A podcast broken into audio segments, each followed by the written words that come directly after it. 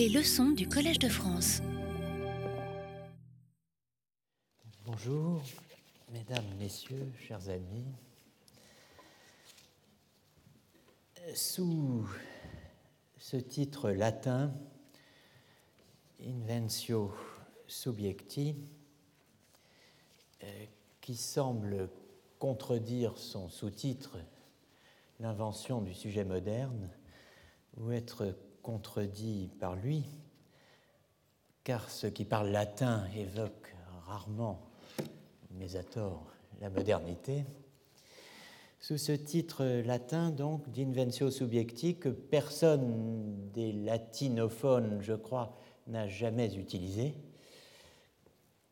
au Moyen Âge ou par la suite, sous ce titre latin donc, Inventio Subjecti, je vous invite, dans le prolongement de la, leçon du 13 février, à faire euh, l'histoire d'une triple superstition. Une superstition populaire, ein Volksaberglaube, superstition populaire, datant des temps les plus reculés, aus unvordenklicher Zeit, une triple superstition que Nietzsche, vous l'aurez peut-être reconnu à son allemand, euh, Nietzsche, dans euh, Par-delà bien et mal, appelle la superstition de l'âme. Seelenaberglaube, une superstition qui euh, n'a pas fini, dit-il, aujourd'hui encore, de semer le trouble. Sous ces formes apparentées et modernes, précisément, qu'il appelle la superstition du sujet et la superstition du je ou du moi. Subjekt und ich aber glaube.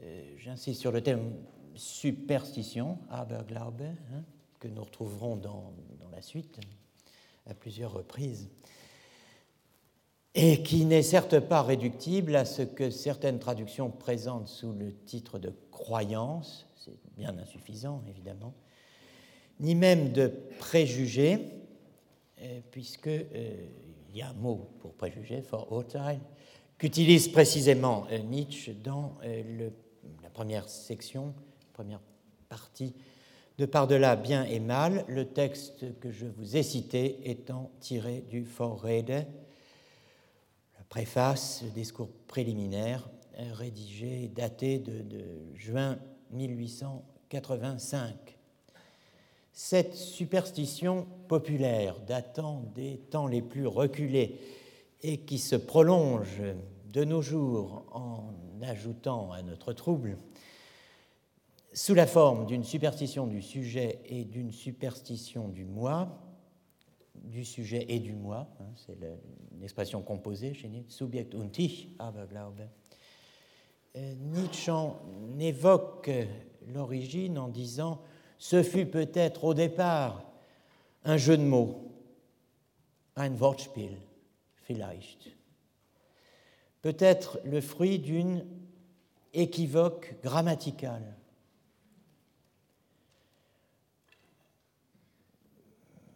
Équivoque étant une traduction un peu lointaine pour faire Führung. L'anglais misleading, n'est-ce pas non une, manière de se fourvoyer qui est grammaticale, qui est le fait de la grammaire, ou bien une généralisation téméraire, abusive, de faits extrêmement restreints, dit-il, très personnels, humains trop humains, menschlich allzu menschlichen Tatsachen. Alors, cette superstition, cette triple superstition, nous allons évoquer aujourd'hui pourriez me dire, elle, n'a plus cours. La superstition de l'âme n'a plus cours, il n'y a plus d'âme. Le sujet est mort, on nous l'a dit et redit, et euh, l'homme lui-même est mort.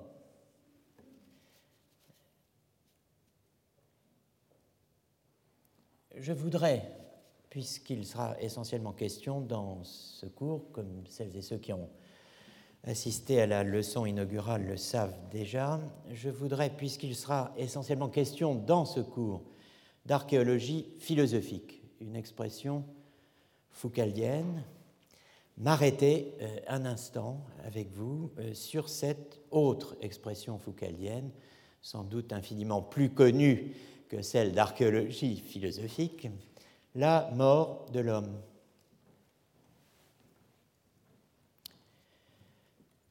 La mort de l'homme. Vous savez que cette expression apparaît euh, dans Les mots et les choses en 1966. Et il va falloir évaluer, comprendre, discuter, critiquer peut-être cette formule, la mort de l'homme. Je vous lis tout d'abord un passage des mots et des choses qui vous étonnera peut-être, puisque c'est euh, en fait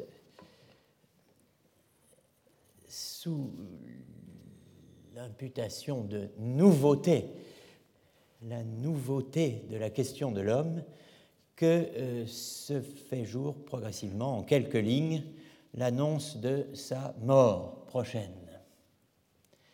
La question de l'homme est nouvelle et elle est destinée à heureusement, disparaître, dit le Foucault de 1966. Je vous lis quelques extraits de la page en question. Une chose est certaine, écrit Foucault, c'est que l'homme n'est pas le plus vieux problème, ni le plus constant qui se soit posé au savoir humain. En prenant une chronologie relativement courte et un découpage géographique restreint. chronologie relativement courte, le temps, découpage géographique restreint, l'espace, mettons le tout ensemble, nous obtenons la culture européenne depuis le XVIe siècle. Donc si nous euh, prenons une chronologie relativement courte et un découpage relativement restreint, à savoir la culture européenne depuis le XVIe siècle, on peut être sûr que l'homme y est une invention récente. nous commençons, nous entendons bien, nous commençons au XVIe siècle. Et entre le XVIe siècle et nous, eh bien, il y a lieu de faire cette remarque dans cette période-là, l'homme est une invention relativement récente. En fait, dit euh, Foucault, ce n'est pas autour de l'homme et de ses secrets que longtemps, obscurément, le savoir a rôdé. En fait, parmi toutes les mutations qui ont affecté le savoir des choses et de leur ordre, alors là on a une belle phrase à la Foucault, le savoir des identités, des différences, des caractères, des équivalences, des mots.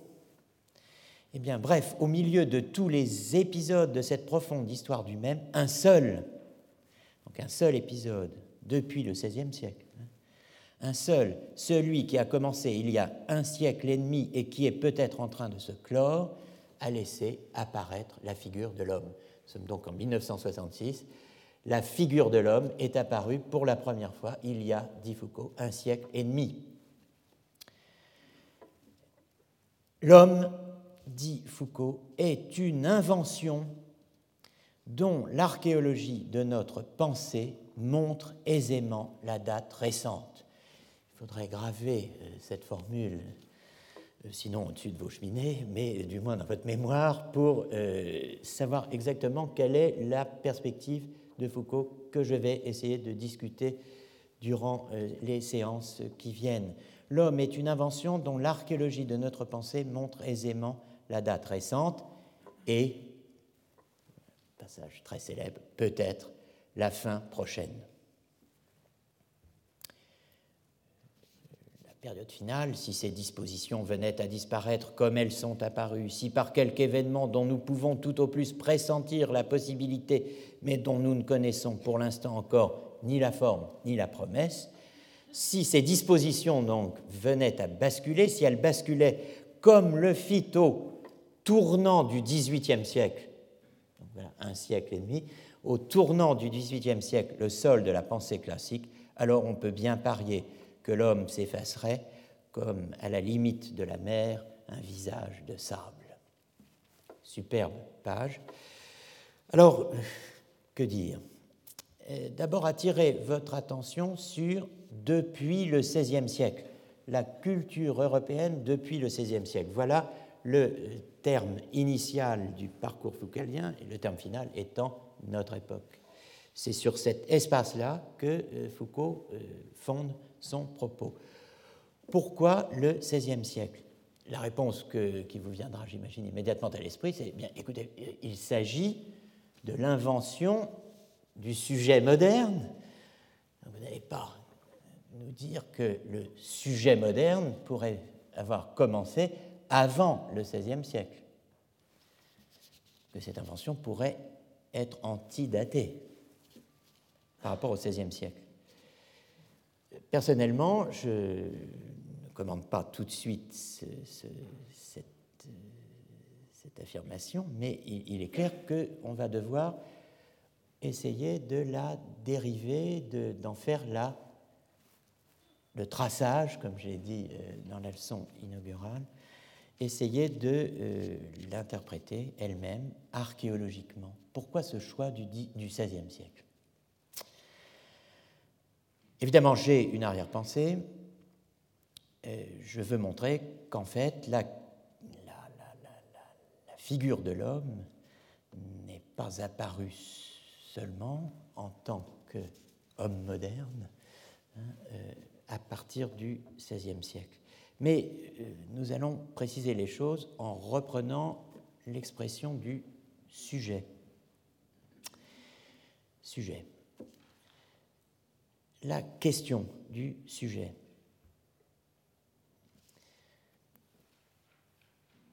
Nous devons, en somme, euh, tenir trois fils ensemble.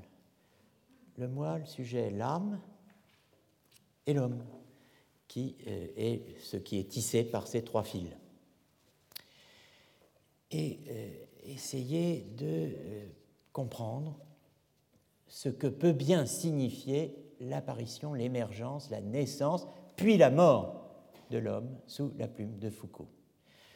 Nous avons, pour le moment, pris la page la plus célèbre de Foucault, probablement, dans l'ouvrage le plus célèbre, et justement célèbre de Foucault, peut-être, Les mots et les choses. Il faut savoir néanmoins que euh, Foucault est revenu sur cette expression, la mort de l'homme. Et euh, je vais donc évoquer ce retour maintenant, non sans vous avoir dit auparavant quelle sera ma perspective, en une phrase, ce que j'essaierai de vous montrer dans les séances qui viennent, c'est que la mort de l'homme, annoncée par Foucault, est le dernier épisode de l'invention du sujet cartésien. Hein, c'est cela la thèse. Hein. C'est la thèse que je défendrai en, général cette année en la précisant et en la complétant sur un certain nombre de points. La mort de l'homme est le dernier épisode de l'invention du sujet cartésien. Invention du sujet cartésien. nous verrons ce, que, euh, petit à petit, ce qu'il faut entendre par cette expression. Je reviens donc maintenant euh, à euh, ce texte dans lequel Foucault euh, revient lui-même sur l'expression la mort de l'homme. J'ai parlé de texte, à dire vrai, ça n'est pas tant un texte qu'un entretien.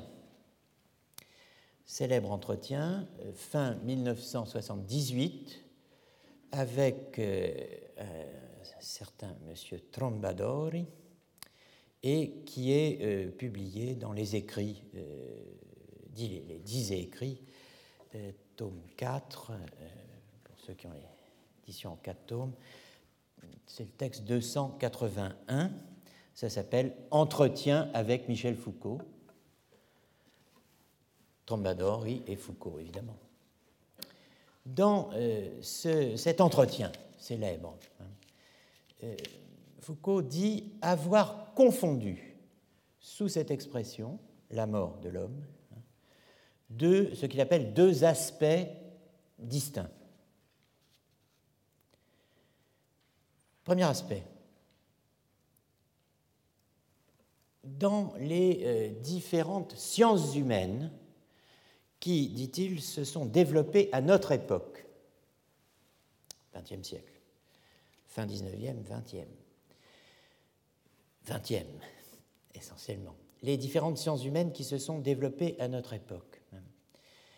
Euh, ces différentes sciences humaines qui se sont développées à notre époque constituent, dit-il, une, je cite, expérience dans laquelle l'homme a engagé, en la transformant, sa propre subjectivité. Dans donc la constitution des sciences humaines, une expérience humaine se met en place, se constitue, qui implique et transforme la subjectivité humaine.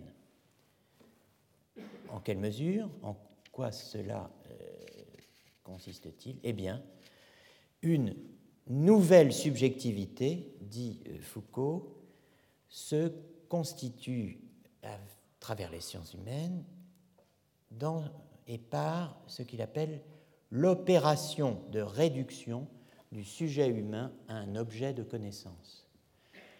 L'opération de réduction du sujet humain à un objet de connaissance.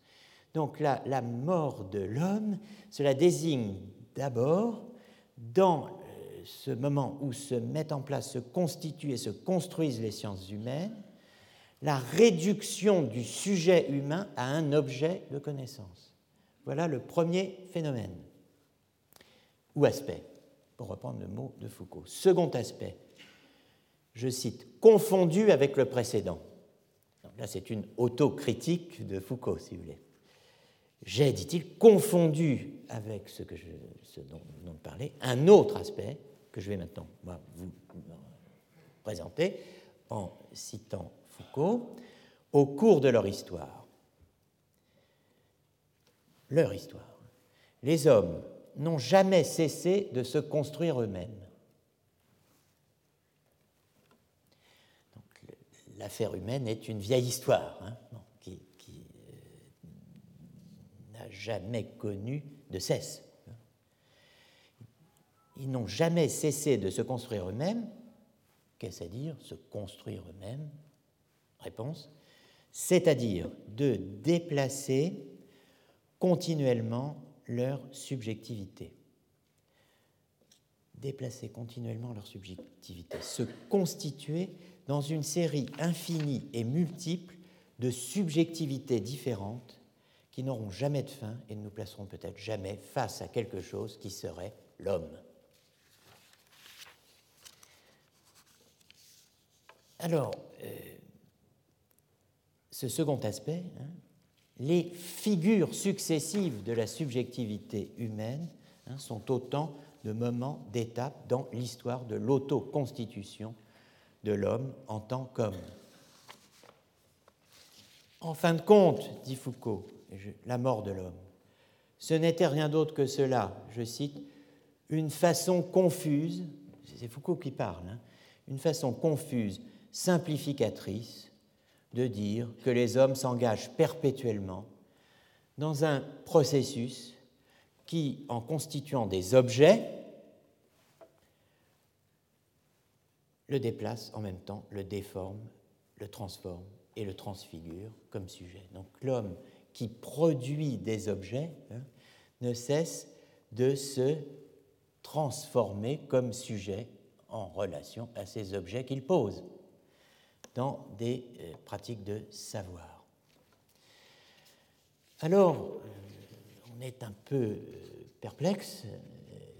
La mort de l'homme, ce ne serait donc que cela, hein, une façon confuse et simplificatrice d'évoquer au fond le caractère changeant des figures de la subjectivité humaine et le fait que toutes ces figures doivent être entendues dans la relation qui constitue le sujet humain comme sujet humain, la relation à un objet, objet de savoir, objet de connaissance, etc.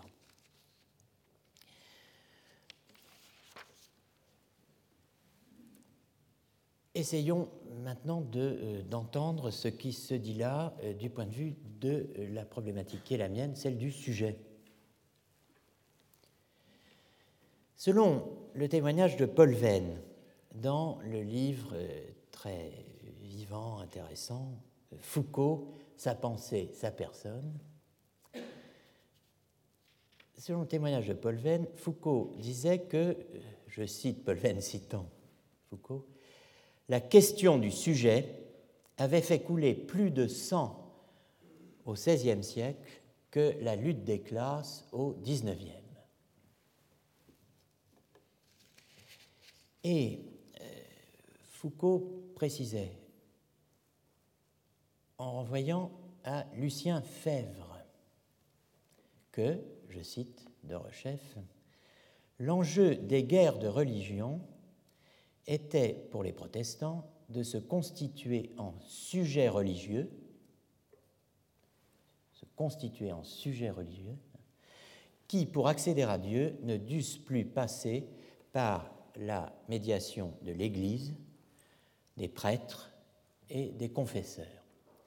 Donc une constitution euh, du sujet en sujet religieux non médiée par, à l'évidence, des institutions hein, dans un rapport à Dieu.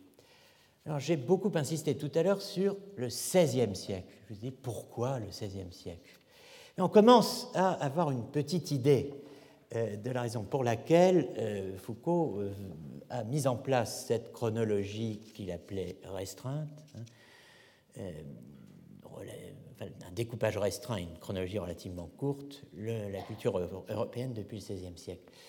La culture européenne depuis le XVIe siècle égale depuis la mise en place, l'invention, la formulation, l'émergence de la question du sujet qui a fait couler plus de sang au XVIe siècle que la lutte des classes au XIXe.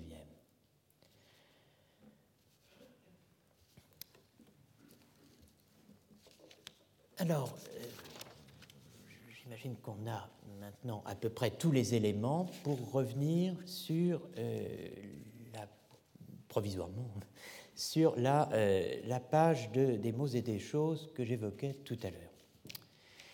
Donc le XVIe siècle, on voit qu'il euh, est placé en termes initial par Foucault dans sa périodisation pour ce qui a trait à la question de l'homme, qui émerge, euh, a-t-il dit, au tournant du XVIIIe siècle. Ce XVIe siècle est là parce que d'une certaine façon, d'une certaine façon, le sujet est antérieur en tant que question à l'homme, en tant que savoir et questionnement sans doute. Euh, de quoi euh, Foucault se soucie-t-il dans euh, les mots et les choses? De voir l'homme mourir, ça, n'a pas un grand sens pris comme tel. Ce qu'il appelle de ses voeux et ce qu'il constate déjà, c'est qu'on ne peut plus, je cite à nouveau les mots et les choses, on ne peut plus penser aujourd'hui que dans le vide de l'homme disparu. L'homme a disparu. Ce n'est plus l'objet d'un savoir. Ce vide, dit Foucault, ne creuse pas un manque. Il ne laisse rien à désirer, on, serait tenté de dire bon débarras. Hein. il ne prescrit pas une lacune à combler. Il n'est rien de plus, rien de moins que le dépli, le déploiement d'un espace où il est enfin à nouveau possible de penser. Alors, de quoi nous sommes-nous débarrassés dans les années 60, 1960 En quoi sommes-nous à nouveau, euh, à l'époque, capables de penser, à même de penser? Que signifie l'homme a disparu Eh bien, euh, cela signifie quelque chose de très précis. Hein. L'anthropologie. L'anthropologie vit ses derniers jours. L'anthropologie dont Foucault dit, l'anthropologie constitue peut-être la disposition fondamentale qui a commandé et conduit la pensée philosophique de Kant jusqu'à nos jours. bon, petit à petit, la scène s'éclaire. 16e siècle, émergence de la question du sujet. 18e siècle, apparition de l'homme. Apparition de l'homme, qu'est-ce que ça veut dire? Apparition de l'anthropologie. Vous connaissez le célèbre mot, l'histoire de l'Égypte, c'est l'histoire de l'égyptologie. Pas bon, ben, l'histoire de l'homme, c'est l'histoire de l'anthropologie. Il y a homme quand il y a anthropologie. Sinon, il y a autre chose. Ça ne veut pas dire qu'il n'y a pas d'êtres humains, mais il n'y a pas cela l'homme avant l'anthropologie. Or, c'est de cela que nous prenons congé et euh, Foucault le, dit, le répète, vous trouverez ça par exemple page 353 des, des mots et des choses, il n'y a pas d'autre moyen d'avancer, n'est-ce pas, que de détruire jusqu'en ses fondements le quadrilatère anthropologique. Je reviendrai sur cette expression. Tous les efforts pour penser à nouveau s'en prennent à cela, à l'anthropologie. Il faut déraciner l'anthropologie. Et euh, c'est là la place de euh, l'éloge très marqué de Nietzsche dans Les mots et les choses. Peut-être faudrait-il voir le premier effort de ce déracinement de l'anthropologie auquel sans doute est vouée la pensée contemporaine dans l'expérience de Nietzsche, à travers une critique philologique à travers une certaine forme de biologisme, Nietzsche a retrouvé le point où l'homme et Dieu s'appartiennent l'un l'autre, où la mort du second est synonyme de la disparition du premier. Coup de théâtre, hein, la mort de l'homme, c'est aussi lié à la mort de Dieu. La mort de Dieu, Nietzsche, Dieu est mort, hein, mais euh, l'homme est mort en même temps que lui. Donc tout à coup, nous entendons, nous pressentons, alors que rien n'en est dit véritablement, qu'il y a un lien entre l'anthropologie et la théologie. Et il va falloir le trouver, ce lien, ce ne sera pas bien difficile à faire, c'est la christologie. Et il sera beaucoup question de cela euh, cette année ici. En tout cas, Nietzsche nous propose ce futur, dit euh, Foucault, à la fois comme échéance et comme tâche, la double mort de Dieu de l'homme. Hein. Et euh, cela, je cite, marque le seuil à partir duquel la philosophie contemporaine peut recommencer à penser. D'où le fait que euh, Nietzsche, dit euh, Foucault, continuera longtemps à surplomber le cheminement de notre pensée, sans l'homme, sans Dieu. Déraciner l'anthropologie. De quelle anthropologie s'agit-il? Quelle anthropologie devons-nous déraciner? Hein Eh bien, celle qui précisément se met en place au tournant du XVIIIe siècle. Et euh, tout est dit, toujours, chez Foucault, depuis Kant.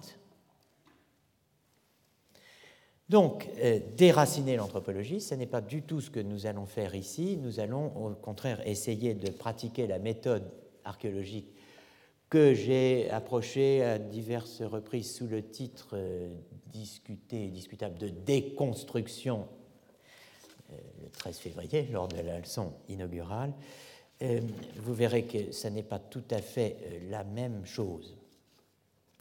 Mais je voudrais maintenant revenir donc à cette question du sujet, dont on a vu qu'elle est posée dès le XVIe siècle, qu'elle est antérieure à la mise en place de la question de l'homme qui se formule pour la première fois avec Kant comme tel, Kant, auteur, comme vous le savez, d'une anthropologie du point de vue pragmatique, dont, je le rappelle, mais on y reviendra, Foucault est à la fois le traducteur et le commentateur. Il y eut un temps où euh, les thèses euh, de doctorat euh, comportaient ce qu'on appelait la grande thèse, et une thèse dite petite thèse ou thèse complémentaire.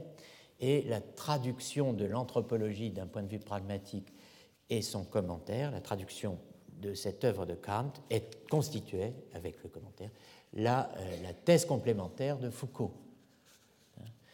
Euh, donc il sait de quoi il parle. Et, l'anthropologie qui se constitue sur un certain sol, dont il sera question par la suite dans ce, cours, euh, cette anthropologie-là, c'est celle de Kant. C'est le legs de Kant, d'une certaine façon. Alors, jamais nous n'échapperons à ce que Foucault appelle l'illusion anthropologique. Si nous avons commencé de le faire, nous en sortons. Nous savons désormais qu'il n'y a pas cela, l'homme, qui nous attendrait au terme de l'histoire de, des diverses figures, figurations, formes prises par la subjectivité humaine. Bon, euh, nous ne serons jamais face à quelque chose qui serait l'homme, quelque chose qui serait l'homme. L'homme n'est pas une chose, et euh, ce que dit Foucault là, d'une certaine façon, lorsqu'il fait son autocritique et qu'il parle d'une manière, d'une façon confuse, simplificatrice de, parler, évoquant la mort de l'homme, peut-être qu'il y a une, manière encore plus simplificatrice, mais peut-être éclairante, du moins je l'espère, euh, de l'entendre, d'entendre ce qui se dit là, hein, sur le statut de l'anthropologie. Je crois que c'est profondément trait à un problème qui effectivement se met en place à la fin du XIXe siècle et qui euh, signe l'émergence, si l'on peut dire, de, la figure moderne de la problématique de l'homme, c'est la délimitation entre l'histoire et les sciences de la nature. Euh, parce que, bon, vous avez été frappé peut-être par le recours à la distinction entre sujet et objet. L'homme est sujet et il a un rapport, il se constitue dans un rapport qu'on pourrait qualifier de bien des façons, d'étude, de connaissance, de travail, de, un rapport à un objet. La relation sujet-objet, voilà l'horizon du propos de Foucault. Cette relation ne tombe pas, si vous me passez l'expression, du ciel. En fait, elle est, euh, elle est tout à fait à l'horizon de la manière dont, à la fin du XIXe siècle, on se pose la question de l'histoire et euh, du statut de l'histoire comme discipline. De quoi y a-t-il histoire De quoi fait-on l'histoire Qu'est-ce que l'histoire? L'histoire n'est pas une science de la nature. Si elle a un mode de scientificité, il ne faut pas aller le chercher dans les sciences de la nature. Il faut distinguer l'histoire et les sciences de la nature. Bon, ce n'est pas un hasard si euh, on parle euh, des sciences de l'esprit.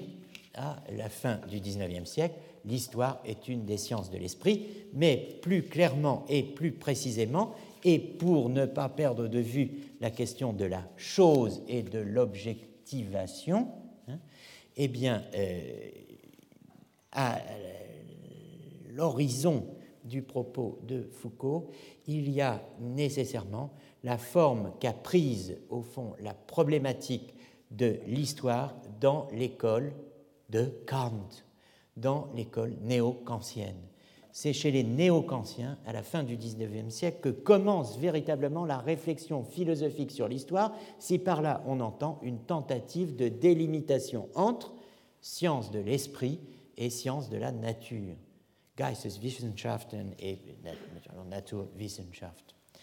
Donc, euh, en fait, il faudrait euh, se dire que la longue histoire que nous évoque Foucault et dont nous sommes en train de sortir, dit-il, avec la fin, d'une certaine manière, de l'anthropologie, eh bien, c'est euh, ce qui connaît, disons, un, épisode marqué, fondateur, important, mais difficile à bien inscrire dans euh, l'horizon de notre propre euh, relation à l'histoire, car, comme vous le savez probablement, euh, les, néo-kantiens ne sont quand même pas la lecture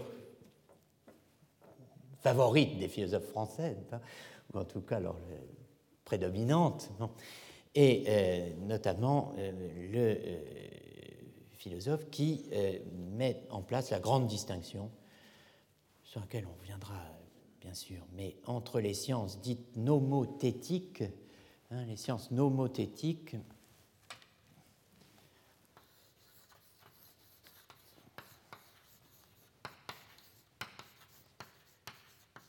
et les sciences idiographiques.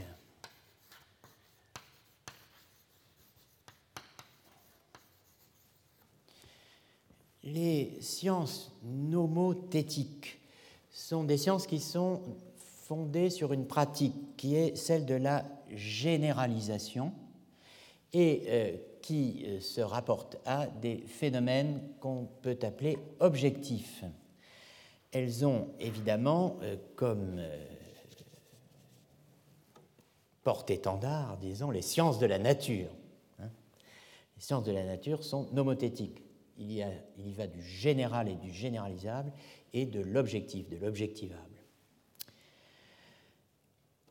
Le, savoir idiographique est un savoir de, euh, non pas de l'idiotie, bien que le terme puisse s'utiliser dans ce sens, un savoir de la propriété du propre, de la particularité du particulier. Hein, L'idiographie euh, c'est euh, ce qui a trait à euh, la description graphique du particulier. Idion en grec. Hein, idios, idion. Donc, le, son point d'application, c'est le particulier. La pratique est une pratique de particularisation. On s'intéresse au particulier, au contingent, à l'unique. ça, ça, pourrait presque être étudier ce que jamais l'on ne verra deux fois, n'est-ce pas C'est la définition de l'amour appliqué à la connaissance, n'est-ce pas? euh, euh, Étudier, bon, ce qui est à la fois contingent, unique et euh, qui est aussi caractérisé par Wienelband comme phénomène subjectif. Donc vous avez ici tous les termes dont, on a besoin pour euh, essayer de situer Foucault par rapport aux auteurs qu'il a à l'horizon au moment où il entame sa critique de l'anthropologie, Kant, les néo-kantiens, et sur la, profondeur de champ la plus vaste que nous puissions prendre jusqu'à présent, qui est le XVIe siècle, l'émergence de la question du sujet. Alors, je vais laisser de côté ce qui est propre à Foucault, à savoir ce qu'il appelle la subjectivation, la constitution du moi en sujet, les manières d'être du sujet. Euh, il ne s'agit pas de faire une histoire de la pensée de Foucault ici, mais euh, je vais parler en médiéviste, en historien de la pensée médiévale, en archéologue de la philosophie autant que possible, et en tout cas en archéologue du sujet. Je vais donc me situer avec vous cette année, dans les semaines qui viennent, euh, à un niveau d'analyse et de description qui est antérieur, qui est un pas, et même peut-être plusieurs pas, en deçà de ce que décrit Foucault dans euh, son entretien avec Trombadori. Autrement dit, je vais me situer euh, euh, là où, ou bien avant que des expressions comme sujet humain, subjectivité et, a fortiori, réduction du sujet humain à un objet de connaissance, bien avant que des expressions comme ces trois-là, hein, sujet humain, subjectivité, réduction du sujet humain à un objet de connaissance, aient acquis le sens, la portée, la fonction qui sont les leurs dans l'entretien de Foucault avec Trombadori, avant donc, avant donc que la relation sujet-objet ne se soit imposée sous la forme que euh, présuppose l'usage qui en est fait dans l'entretien. Usage kantien, usage néo-kantien, usage post-kantien qui renvoie à ce qu'on appelait au XIXe siècle Erkenntnistheorie, la théorie de la connaissance. Donc on va faire un pas, on va rétrocéder, euh, aller en, reculer, disons, euh, de quelques pas, pas seulement d'un pas, c'est-à-dire que je ne vais pas seulement reculer de Kant au XVIe siècle, mais je vais vous inviter à reculer du XVIe siècle à. Alors j'ai annoncé ce qui a terrifié euh, un, euh, le concile de Chalcédoine. Euh, bon, mais oui, il faudra aller jusque-là, mais rassurez-vous, pas aujourd'hui quand même. On va marquer quelques pauses. En tout cas, j'aimerais, dans les quelques minutes qui restent, évoquer cette question du sujet au XVIe siècle. C'est très important pour moi euh, qui me situe dans la mouvance, l'après-coup, l'aftermath euh, de, l'archéologie du savoir et des travaux de Michel Foucault, c'est important pour, pour moi d'essayer euh, de, comprendre quelle est ma propre position vis-à-vis de, de, cette affirmation. La question du sujet a fait couler plus de sang au XVIe siècle que la lutte des classes au XIXe. Je ne vais pas essayer de savoir, enfin, quantifier la, litres d'hémoglobine qui ont coulé à cette occasion, ce n'est pas cela qui euh, évidemment m'intéresse, c'est euh, d'essayer de comprendre quelle est la pertinence de l'expression la question du sujet au XVIe siècle. Et c'est très modeste et limité, la question du sujet au XVIe siècle.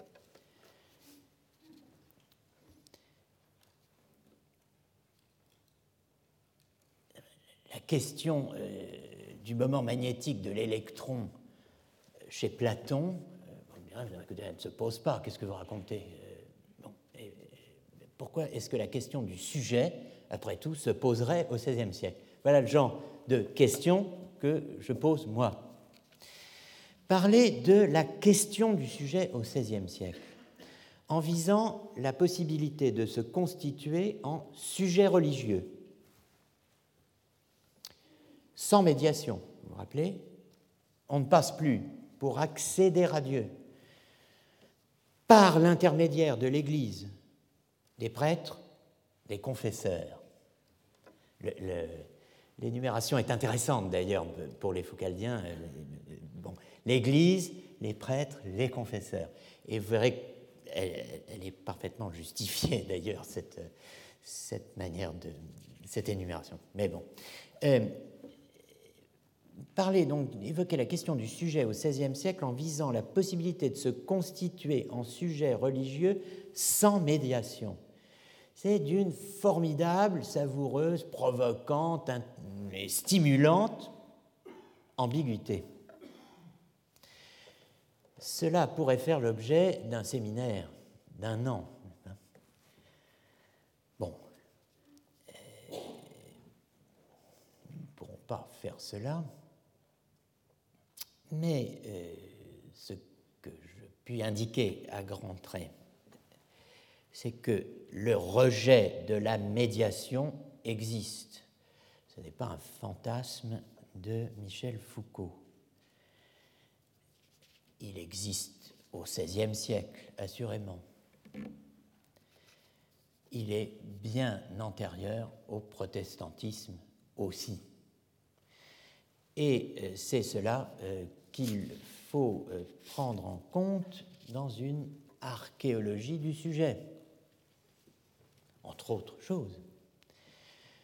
Le rejet de la médiation est, de toute médiation, est central dans la théologie de ce qu'on a appelé la mystique rhénane, la mystique rhéno-flamande, dans euh, les diverses euh, théologies et euh, pratiques liées à ce que l'on désigne parfois comme Béguine, comme Bégard, comme frères et sœurs du libre esprit, qui sont euh, des euh, mouvements hérétiques euh, de l'espace rhéno-flamand qui ont connu leur acmé tout particulièrement donc au XIVe siècle.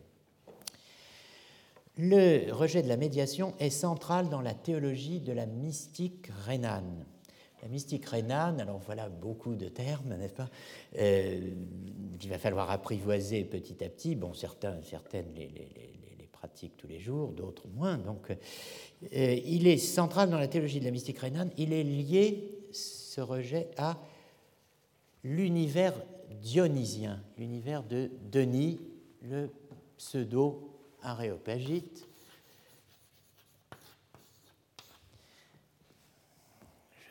n'ai pas le temps d'évoquer ici la figure de Denis, le pseudo-aréopagite. Nous ferons peut-être cela dans un séminaire un jour, d'autant que j'ai enfin, après des années de recherche, trouvé l'origine euh, du euh, mot euh, prêté à Ninon de l'enclos, qui quelqu'un représentait qu'un un, saint céphalophore comme Denis, partant du Mont des Martyrs, plus connu aujourd'hui sous le nom de Montmartre, pour, euh, portant sa tête dans ses mains, la déposer à l'endroit où a été érigée la basilique de Saint-Denis, euh, eh bien, euh, peut-être était nous proposer un épisode un peu difficile à, à croire. Et la réponse de Ninon d'Enclos était, vous savez, monsieur, en ces sortes d'affaires, il n'y a que le premier pas qui coûte et dont j'ai longtemps cherché d'où venait ce propos. Je crois avoir trouvé. Euh, c'est difficile, vous savez, c'est comme ce sont ces mots historiques que personne n'a jamais prononcés. En tout cas, euh, le Denis en question, vous trouvez à Athènes euh, une église qui est consacrée à Denis l'Aréopagite. Il n'est pseudo-Denis qu'ici, là où il, c'est-à-dire à Paris, là où il s'agit d'admettre quand même qu'il y a euh, une différence entre le premier converti athénien de Saint Paul, le premier évêque d'Athènes et le premier évêque de Paris. Une différence de quelques siècles. on dirait que, quelqu'un qui porte sa tête, euh, la porter longuement, mais enfin, quand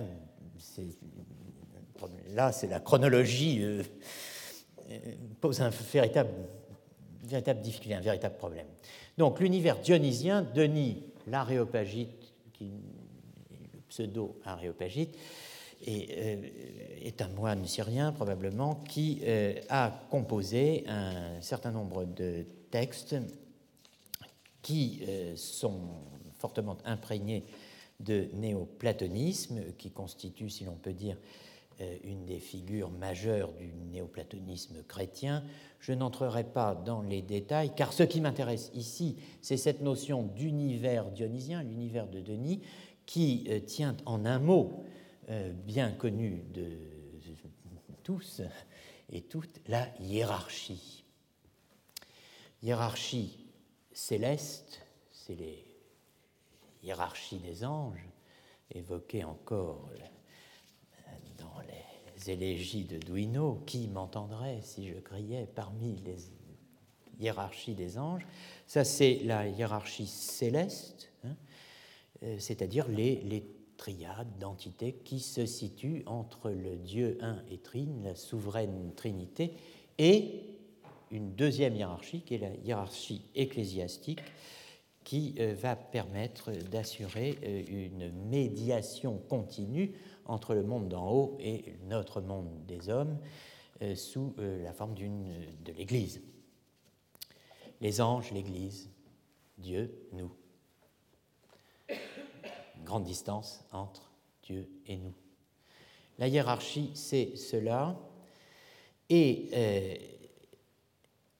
ce qui caractérise le monde médiéval, c'est le bouleversement de fond qu'a introduit dans l'univers dionysien là euh, ce, que, ce Étienne Gilson a appelé, et je vais revenir sur ce terme, la métaphysique augustinienne de la conversion. Deux grandes idées s'affrontent et se parasitent d'une certaine manière, ou l'une parasite l'autre. La conversion est le parasite de la hiérarchie. Euh, qu'est-ce que je veux dire par là?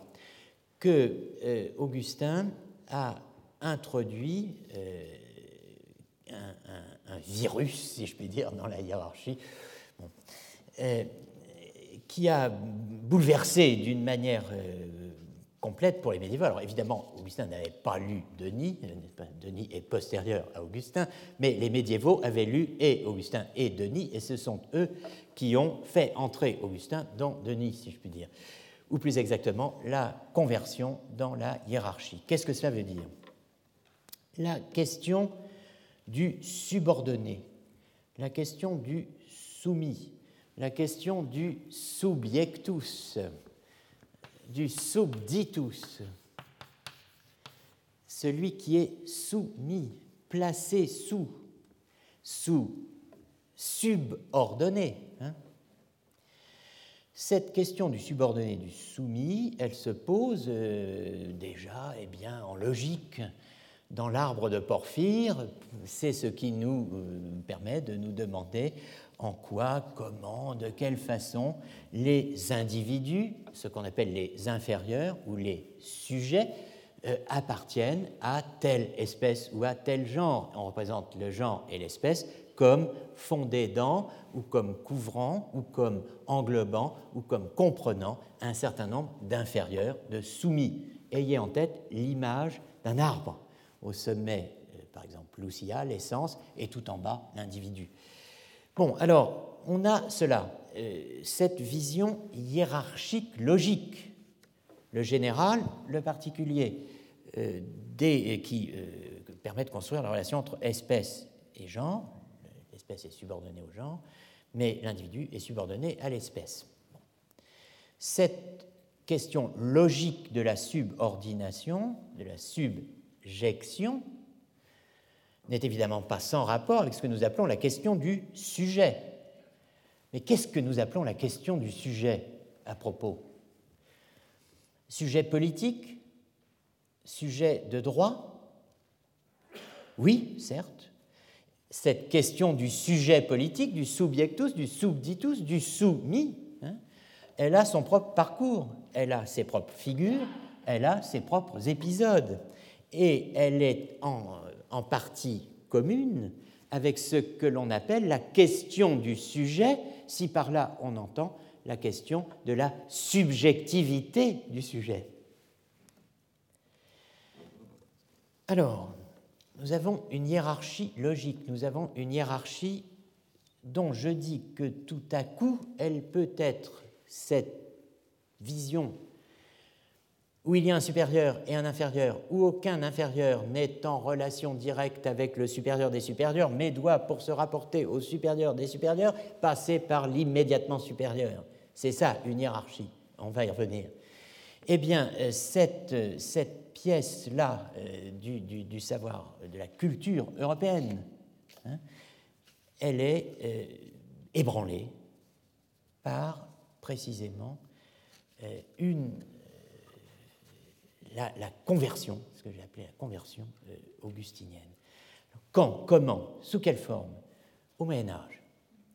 Au Moyen Âge, les théologiens et les philosophes, les théologiens enseignant la théologie à euh, la faculté de théologie dans l'université, les philosophes étant ceux qu'on appelle les maîtres S arts, qui enseignent les arts, à l'époque essentiellement les arts du langage, grammaire et logique, la rhétorique étant le parent pauvre, et euh, bien sûr les sciences dites naturelles ou de la nature, dont euh, fait partie l'étude de l'âme au Moyen Âge. L'âme fait partie, euh, elle n'est pas placée face à, en face de, distincte de, des sciences naturelles. Hein. Mais non, c'est une autre question. Donc, au XIIIe siècle, se produit dans l'Université de Paris et ailleurs, mais d'abord, avant tout, fondamentalement, dans l'Université de Paris, une controverse sur la vertu suprême, la vertu qu'on pourrait dire éthique suprême. On appeler ça comme ça dans les termes d'aujourd'hui, vertu en tout cas. Quelle est la vertu suprême? Est-ce, comme le disent les philosophes, c'est-à-dire les maîtressards, qui commentent les œuvres d'Aristote et qui s'appuient sur l'éthique aristotélicienne, est-ce ce qu'on appelle avec Aristote la magnanimité? La magnanimité qui est la vertu des grands, dira un avéroïste parisien, Sigé de Brabant, dont il sera question à nouveau ici. Sigé, Sigerius Sigé de Brabant. Est-ce donc là la vertu éthique suprême, la vertu suprême, est-ce la magnanimité, la grandeur d'âme, hein, euh, la mégalopsychia euh, des euh, Grecs, d'Aristote, des philosophes, ou bien est-ce l'humilité, la vertu chrétienne suprême par excellence, qui consiste à se mettre, si je puis dire, plus bas que tout? Humilité ou magnanimité, vertu de grand ou vertu de petit? Voilà l'alternative, et tout à coup, comme toujours au Moyen Âge, il y a une alternative bien tranchée, et quelqu'un euh, rebat les cartes. Et celui qui rebat les cartes est, euh, entre autres, euh, un théologien dominicain allemand du XIVe siècle, Meister Eckhart. Maître Eckhart, Meister Eckhart, qui, euh, ce que l'on appelle maître, euh, non pas parce qu'il serait une préfiguration médiévale du gourou, mais simplement parce qu'il était maître en théologie de l'Université de Paris. Il est le troisième Allemand à avoir été maître en théologie à Paris, après Albert Dagros, Albert le Grand qui a laissé le nom de la place Maubert, n'est-ce pas? Enfin, C'est une légende d'ailleurs, ça ne peu importe. Euh, maître Albert, n'est-ce pas? Il y a eu un certain maître Dietrich et il y a euh, Meister Eckhart, maître Eckhart. Maître Eckhart redéfinit l'humilité en philosophe et en théologien d'une manière nouvelle en disant que euh, précisément l'humilité véritable consiste à rejeter tout intermédiaire.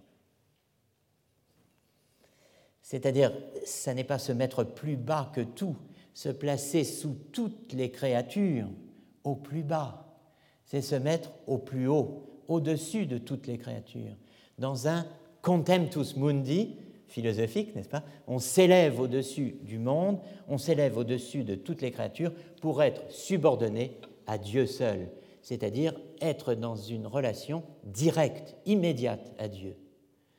D'où euh, la euh, notion de conversion. Hein. On se tourne directement vers Dieu, c'est la conversio. On peut se détourner de Dieu, c'est la versio. Qui se détourne de Dieu chute vers un néant impossible, puisqu'on doit à Augustin une réfutation décisive du manichéisme qui fait qu'il n'y a pas de mal souverain et donc pas de mal absolu, donc pas de fond du mal. On ne peut jamais toucher le fond du mal. Il n'y a pas de fond, il est sans fond et c'est bien pourquoi le pécheur s'exaspère dans cette impossibilité, cette incapacité de toucher jamais le fond du mal. Bon, et euh, alors, euh, on peut euh, laisser de côté les intermédiaires si on s'élève au-dessus de toutes les créatures. Et les premières créatures qu'on va laisser de côté, eh bien, c'est par exemple les structures ecclésiales, c'est peut-être l'Église, c'est peut-être les sacrements. Et euh, il y a des écartiens au XIVe siècle, dont beaucoup vont finir soit jetés dans le Rhin, soit euh, brûlés, n'est-ce pas, qui ne, enfin, écartiens, qui se réclament des cartes. Ce sont les fameux frères et sœurs du libre esprit, dont certains se réclament Descartes, euh, c'est la figure du sauvage sans nom, euh, d'un amelose ville, le, sauvage sans nom des, Suzo, bon, etc. Euh, il y a un rejet de la médiation. On peut se tourner directement vers Dieu. Euh, Sunder mittel, ohne mittel, sine medio, sans intermédiaire.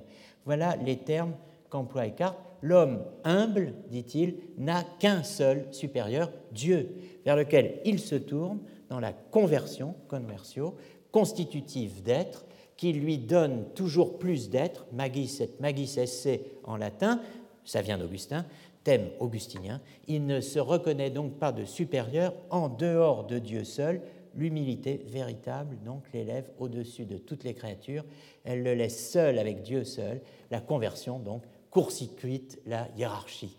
Alors vous voyez, ça, euh, ça a évidemment des euh, conséquences politiques. Euh, et ça en a tellement qu'il y a euh, un concile, le concile de Vienne, qui va, euh, entre autres choses, condamner les, les, frères et sœurs du libre esprit qu'on appelle les bégards, ils portent divers noms. Donc là, quelle figure de la subjectivité ici? Vous le voyez, toute question, je vais vous laisser sur cette phrase terrible, toute question est un essaim de questions toute question contient d'autres questions. Le théologique et le politique sont liés dans la question de l'intermédiaire. Ils sont liés dans la question de l'ordre. Ils sont liés dans la question de l'ordre hiérarchique.